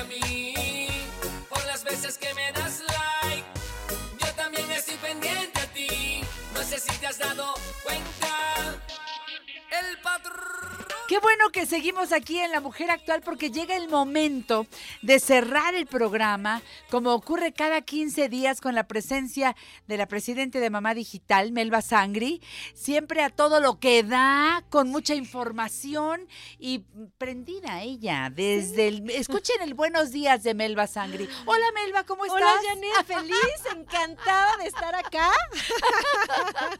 No sabes el buen humor que, que, que transmites, la alegría, la información siempre útil, la buena noticia de que Mamá Digital sigue Seguimos. al servicio de todos. Claro, seguimos al servicio de todos y seguimos eh, generando esta información que nos va dando cierta orientación y ruta en este cambiante mundo en el que estamos hoy, Sí. que se ha convertido de un mundo análogo hace apenas unas décadas a que hoy todo es digital. Fíjate que hoy en la mañana desayuné con una gran amiga que te manda muchos saludos también, siempre se me, se me olvida. Caro, Caro Flores, la abuelita digital. Ella es, una ay, es una, es una Hablo reina. de ella y fíjate que ah, por otro lado que no seas tú, me llega información de Caro. O sea que es una mujer que se mueve No, no, no, en muchos terrenos y en todos es reconocida como una mujer que lleva mucha luz y, y es una mujer que se puso como abuela. como abuela digital, en serio. Se ¿eh? puso O sea, las pilas. Se puso las pilas y, y está a la vanguardia y se tiene que esforzar y estirar porque obviamente pues no nacemos sabiéndolo todo, pero ella no se limita. Y hoy en la mañana, por cierto, dentro de todas las cosas hermosas, porque llegó espectacular con un peinado maravilloso que la, la felicité, estábamos hablando de esto, de este mundo cam- cambiante en el que estamos, eh, en esta era digital. Ella acaba de volver de, de- de Europa, estuvo en Londres, y, y des- yo le decía que, que, pues ahora que, que van a estar mis papás, que todo es tan digital hoy en Europa, Sí. en todas partes del mundo, pero Sí. hablábamos de los restaurantes. Tú llegas a un restaurante y afuera está el app, el app, la aplicación que tienes que bajar. Bajas el app donde está el menú y tú ordenas desde tu teléfono. Obviamente eh, bajas el app, es- eliges la mesa, te sientes, ya no viene tal cosa como el mesero a preguntarte, ¿y qué quiere comer? Tú lo que haces es que en el app está el menú, pum, pum, pum, pides, entonces ya te traen la comida y después eh, te dice el app, es tanto y pagas desde tu app, lo ligas a diferentes métodos de pago. Es increíble, por eso te digo, Mamá Digital está justamente para ayudarnos a comprender todo a- adaptarnos en realidad eh, eh, a, a este cambiante mundo que tan solo en unas década- décadas estábamos completamente análogos y hoy todo, todo es digital. Para mí es como, como una resiliencia, o sea, es Bien esta dicho. capacidad que tenemos los humanos de adaptarnos a- positivamente, es importante adaptarnos de manera positiva eso. a una situación de cambio adversa, dolorosa, porque para muchas personas ha sido un cambio drástico, a veces hasta imposible de adaptarse. Y si somos resilientes, pues tenemos esa capacidad de adaptarnos aún a las nuevas tecnologías que han impactado nuestra vida. Déjame que diga que nos resultaba imposible pensar que el mundo digital llegara a nuestra vida porque como no nacimos con eso, pero es muy fácil con Mamá Digital. Así Sí. que acércate, pide informes, llama a Mamá Digital 5553 61 39 79. Repito, 5553 613979. Y si ya le sabes algo, pues entra a la página www.mamadigital.mx o en Facebook Mamá Digital MX, en Twitter arroba mamá-digital. Ahí están con toda la información. Toda la información. Y están cerca de Y nosotros. están muy- estamos cerca de ustedes y si no, nos acercamos. No, de eso. Fíjate que hace 15 días eh, estuvimos casi a punto de terminar el tema del abuso de la tecnología y cómo los chicos, especialmente los, los niños, los jóvenes, están presentando un cambio en su conducta. Sí. Son más agresivos y tiene que ver con el, no el uso, sino el abuso. Ojo, claro. Y te faltó, creo que por ahí un punto Sí. que abordar y dijimos lo dejamos para Lo dentro dejamos de 15 para dentro de días. 15 días y de hecho hasta podríamos ampliar un poco a- el tema, pero eh, es- hablábamos de lo que estabas diciendo, Janet, y estábamos terminando la parte donde estábamos dando algunos consejos para el manejo. eh, de el manejo en cuanto a la formación de nuestros eh, ciudadanos digitales, cuáles son esos consejos para evitar que nuestros hijos se vuelvan agresivos y violentos como consecuencia o como relación a la, a la cantidad de horas que usas internet y su comportamiento. Entonces, lo primero que habíamos dicho y que después tuvimos el caso de una persona que nos dijo qué podía hacer es límites. Si nosotros no sabemos poner límites, eh, es muy difícil de que podamos controlar la cantidad de tiempo que los niños pasan en internet. Decíamos en el programa pasado, no solamente tiene que ver con la cantidad de tiempo, sino también con la calidad del contenido eh, que, que están viendo y las áreas y horarios donde lo hacen. Todo eso Hay tiene que que, ver con los, con límites. Y también fíjate, Janet, que justamente decíamos cuando, cuando entró esta eh, persona Llama. que nos, esta llamada que nos dijo su caso, el- en los límites a veces nos sentimos débiles los papás y a veces las abuelas que son las que están cuidando a los niños en ponerlos porque nos hemos sentido, Janet, superados en el tema digital. Nosotros pensamos que nuestros hijos, sobrinos, nietos saben más que nosotros en el tema y como sentimos un poco de debilidad y entonces también somos eh, muy laxos en los límites. Entonces hay que comprender que no importa que te sepas que sabes menos, tú tienes que poner límites aún en el área del uso de las tecnologías de la información, si no se vuelve un abuso. Ese, ese era el primero. Después dijimos el número dos, que es promover en casa y en las áreas eh, de la vida normales espacios o zonas libres de Internet, libres de dispositivos de tecnología, no solamente del Internet, sino también de los dispositivos. ¿Y por qué hago la diferencia? Porque hay muchos eh, juegos que ya están en algunos dispositivos tecnológicos, o sea, el hardware que ya están bajados y de todas maneras es dárselo al niño que sigue ejecutando esto que produce la agresión, que es la inmediatez a voluntad de lo que yo quiero. Esto no lo quiero, esto sí, quiero más, más, más y con un dedo o con un clic ellos pueden tener lo que quieren y desechar lo que no quieren. Es lo que los hace agresivos. Ese era el número dos. Hay- y dentro de esas zonas hacíamos la recomendación que los niños tuvieran un lugar de sueño mínimo de ocho horas en espacios libres de tecnología y de internet. Esto es muy importante porque se hacía este círculo vicioso de duermo menos y entonces reacciono más rápido a cualquier cosa y soy todavía más, Más agresivo. agresivo.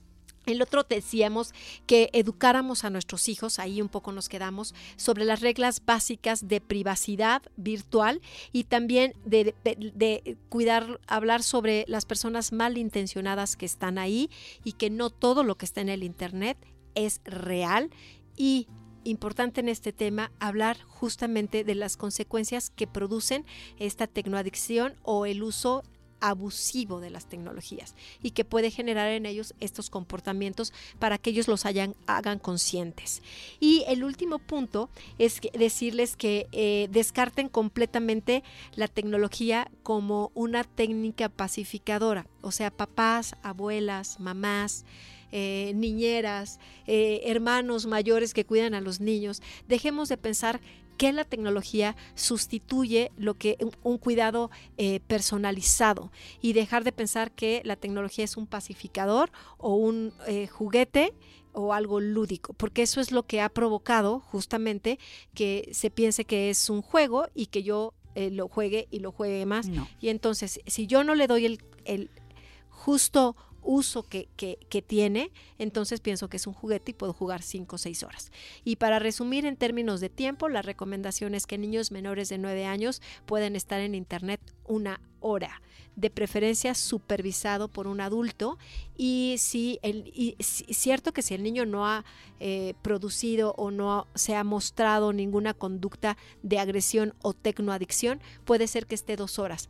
Eh, si es que ha sido progresiva su inclusión al uso del Internet y la recomendación es siempre, Janet, con la supervisión de un adulto. Muy bien, ese es, es un tema importantísimo y cada vez que podamos vamos a insistir Sí. en ello hasta que nos demos cuenta que tenemos que poner límites. Por favor, es por el bien de las criaturas. Es por el bien. Así que así de sencillo.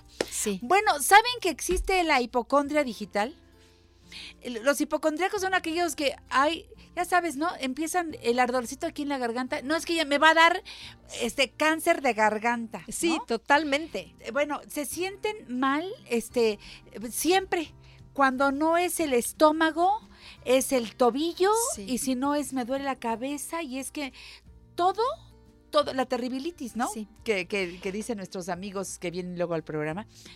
Porque por chiquito que sea el problema, lo hacemos grandote con respecto a la salud. Sí. Siempre estamos enfermos de algo y realmente no. Dicen que el, el, este, lo que aparece ahí en la lápida del hipocondriaco es, Ajá. se los dije. Porque, pues bueno, se tendría que morir, pero él siempre dice es que estoy enfermo, estoy enfermo, Sí. y no. Pero la hipocondria digital tiene otro nombre también, Sí, la cibercondria. cibercondria. Te digo, Melba, que tú nos pones al día. Este es un trastorno de este siglo. Este es un trastorno del siglo XXI y estos dos, estos dos términos están aún en algunos diccionarios, pero les cuento después del corte, ¿te parece? ¡Qué bárbara! Como siempre, Melba se brinca la barda.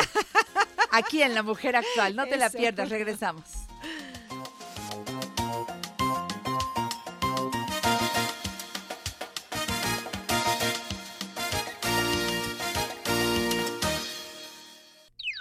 Janet Arceo y La Mujer Actual, la revista familiar de la radio por excelencia. Sus mensajes me demuestran que son mis amigos. Sígueme, que yo te sigo. Sígueme, que yo te sigo. Tú me escribes y yo te escribo. Sígueme, que yo te sigo. 140 caracteres para decirme que me quieres. Mira, esto yo no lo había escuchado. Si tú ya lo habías escuchado, quédate de todas maneras. Para mí esto es una super novedad. La cibercondria, La cibercondria o hipocondria digital. hipocondria digital. A ver, Melba. ¿Te acuerdas cómo decían nuestras Ay, es, es que es un hipocondriaco. Ay, es una hipocondriaca. Y mira, el, y tenía mucho que ver que tú escuchabas que alguien decía, no, es que fulanito le empezó un dolor por aquí, le bajó hacia allá y ¿qué crees? Tenía fulana enfermedad. En ese momento tomas los, tomabas los síntomas como tuyos, hacías toda una historia y entonces te su- sugestionabas de esos síntomas y que esos síntomas, uno, ya los tenías y quería decir que tú tenías esa enfermedad. Eso era lo que decíamos. No, sola- no solamente era estar buscando siempre enfermarme, sino buscaba yo qué escuchaba alrededor mío como síntomas y enfermedades y en ese momento los empezaba a girar nuestra mente y nos hacíamos de esa enfermedad. Ahora imagínate, Janet, en pleno siglo XXI, con esta sobreinformación que tenemos en Internet, donde tú encuentras lo que sea. Entonces, de repente, ¿no? Un señor, este es un ejemplo, un señor que no tiene pelo, entonces eh, ve una gorrita y se pone la gorrita, es una gorrita tejida, y sale a caminar un día en México soleado. Llega a su casa, se quita el gorrito y entonces se baña, termina de bañar, se acaba de cenar y se está lavando los dientes y de repente se empieza a ver puntitos rojos en el, en el cráneo. No, puntitos rojos, puntitos rojos, puntitos rojos. No puede ser. Se va a su computadora, entra a la computadora y pone, tengo puntos rojos en el cráneo, síntomas y enfermedades. Bueno, acaba dándose cuenta que una persona publicó en un blog que él se dio cuenta que tenía cáncer de piel porque la primera manifestación que tuvo eran puntos rojos un día a las 8 de la noche lavándose los dientes y tuvo que ir al hospital. Entonces ya hizo toda una historia, se ha sugestionado de eso y el señor asegura que tiene cáncer. Y entonces paso siguiente, buscar más y más información y entonces tú llegas con el médico que ya traes todo tu caso clínico desarrollado, que es una, qué bueno que llegas con el médico, vas con el especialista y entonces te empiezan a tratar algo que no tienes, pero tú ya estás sugestionado. Ese es el, ese es el punto y es una obsesión. ¿Y sabes qué tiene el señor? Que se puso un gorrito, Le salió al sol y entonces esos puntos rojos era piel quemada. Hizo todo un drama. El, el punto de, de- de- de este nuevo trastorno, que si bien clínicamente o científicamente no está aceptado todavía como un trastorno, sí eh, se maneja como trastorno y también ya está inclusive los términos bajo algunos diccionarios de la lengua autorizado. Y lo que pasa con eso es que tú te vuelves un obsesivo de consultar en internet, te creas una sugestión de ello y tú tienes la enfermedad. Y pasan varias cosas. Una, te automedicas porque tú ya tienes la verdad. Y la otra es, obviamente, te automedicas y te autosugestionas, que son dos cosas que agravan muchísimo más cualquier problema que no tenía nada que ver con una salud, con enfermedad. Y, lo, y, y- y otra cosa que pasa es que no nos damos cuenta, y lo hemos dicho aquí, no todo lo que dice en Internet es, es verdad. Y lo que para unos ocurrió, para otros no. Y para eso estudian los médicos y se vuelven especialistas, para que ellos puedan hacerte un diagnóstico claro, certero y te puedan dar lo que el tratamiento que requieres. Entonces, estas personas que ya tenían una tendencia a ser hipocondriacos, análogos, por así decirlo, ahora se han vuelto obsesivos en la búsqueda de síntomas y enfermedades que hacen suyos, que se automedican y que no solamente eso, y por eso es importante hablar de esto. Ojo, mamás. Su hijo tiene algo y entonces no lo llevan al médico porque Mr. Google les dice que tienen. Y entonces empiezan a darle un tratamiento al niño de cualquier edad que ni siquiera padece, Janet. Este es el problema con este trastorno de la cibercondria. Está impresionante. Me dejas Impresionante. con el ojo cuadrado. Te escuché con toda la atención porque nos lleva a una serie de comentarios. Seguramente cuando tú vas al doctor, como dijo muy bien Melba, ya vas autodiagnosticado. Y llegas a darle lecciones a tu- y donde Ah, el claro. doctor no te diga que tienes eso que tú ya te habías diagnosticado, dices, qué pésimo doctor. Sí. No me quiere dar el medicamento que aquí dice, que yo vi en la pantallita, que, que debo tomar para lo que tengo, pero el doctor no, no. Y entonces empiezas a meterte a buscar otro doctor, otro doctor, o, o te empiezas a automedicar. Sí. Esto es tan grave. Es muy grave. Es un problema de salud pública en realidad muy grave, Janet. Esto es terrible, terrible. porque atentamos contra nuestra salud, contra la salud de nuestra familia. Yo no sé si ustedes han vivido esto, pero se va a parecer a algo que yo hice alguna vez y me puse tache. Salí del doctor, a quien, eh, de- me- me- cuando voy a, con mi médico internista, y entonces me mandó un medicamento. ¿Sabes qué hice llegando a mi casa? Lo googleaste. Bueno, me fui a la farmacia. Lo compré. Pero antes de tomármelo, me fui y busqué claro. la información. Y claro, decía que el medicamento era para lo que me había hecho el doctor, pero como venía ahí algo que aparece en el Bademecum de los... Nada más es para el doctor, Claro. pero ahora está al alcance de todos. Ahí decía las contraindicaciones. Y entonces yo dije, no, pues yo No. no lo puedo tomar, porque aquí dice que me puede marear y yo de repente me mareo. Aquí dice que me puede producir falta de sueño y no, porque yo no puedo poner en riesgo mis horas de sueño. Y, y como leí eso, dije, ya no me lo voy a tomar. Fíjate, fíjate Sí. nada más, ¿eh?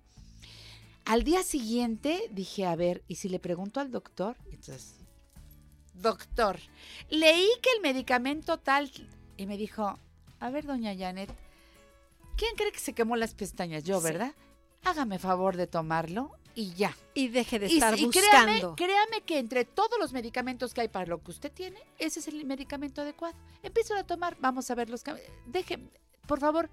Claro. Y dije, claro, tonta, esto no se hace. Entonces, ¿para qué voy al doctor? Sí, Tengo claro. confianza. Ahora, ¿no tienes confianza en tu doctor? Cambia de médico. Claro. De, de plano. Claro. Digo, te estoy hablando de una gastritis. Sí. ¿Me crees? Sí. Bueno, pues así las cosas y así hacemos- hacemos con todo. Sí, No con sé todo. qué quieras decir. No, yo quería, es que traje la definición exactamente de lo que es cibercondria, A ver. porque es importante cada palabra, dice, es la preocupación obsesiva, imagínate, preocupación obsesiva por la salud que lleva que te lleva a consultar en internet continuamente para confirmar enfermedades que se cree o se teme padecer.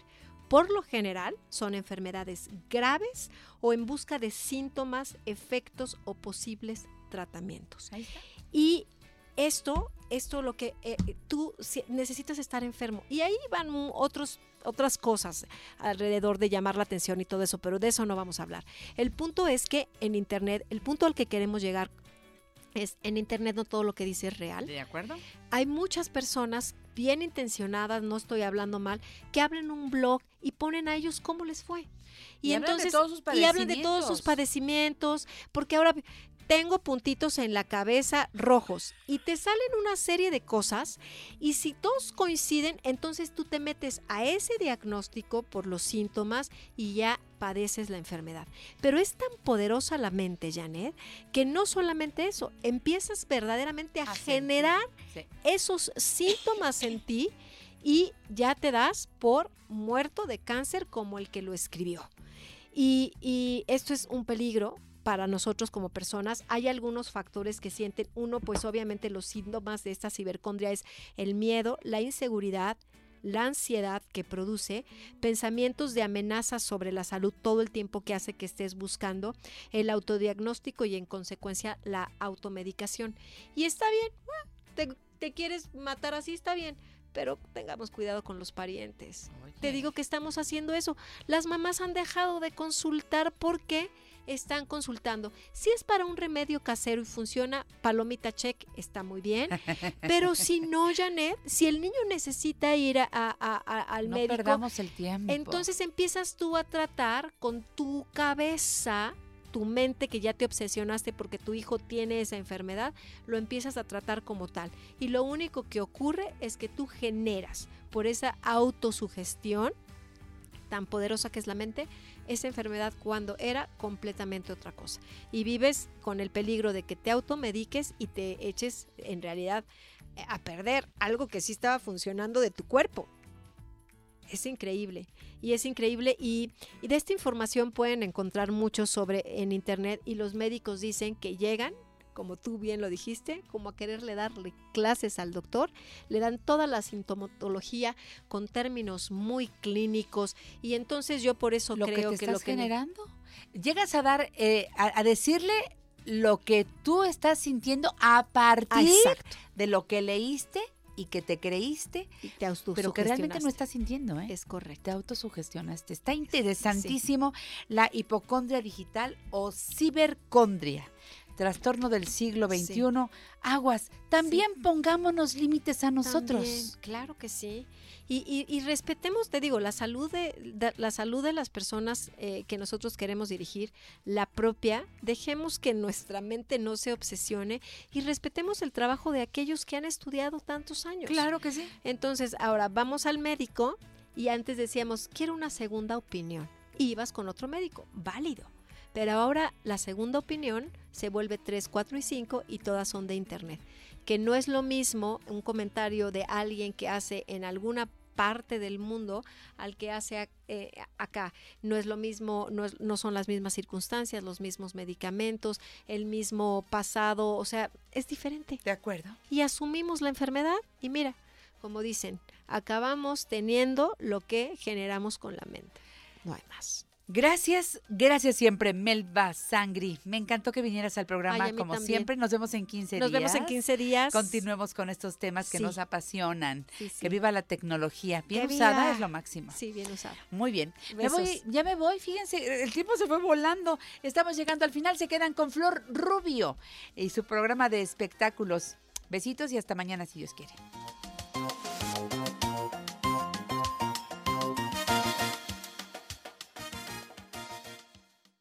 Ahora cámbiate a T-Mobile y obtén cuatro líneas por 25 dólares cada línea con autopago con acceso incluido a la red 5G más grande del país. No esperes, obtén ilimitado y acceso a 5G para tu familia por solo 25 dólares cada línea. Visita una tienda T-Mobile hoy.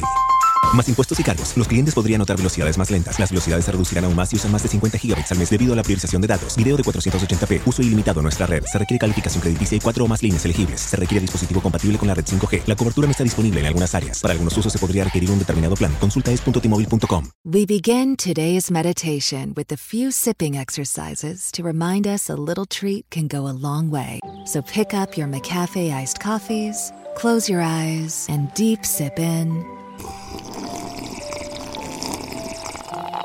And deep satisfaction out. Take a treat retreat at McDonald's. Right now, get a McCafe iced coffee in any size and any flavor for just 99 cents until 11 a.m. Price of participation may vary.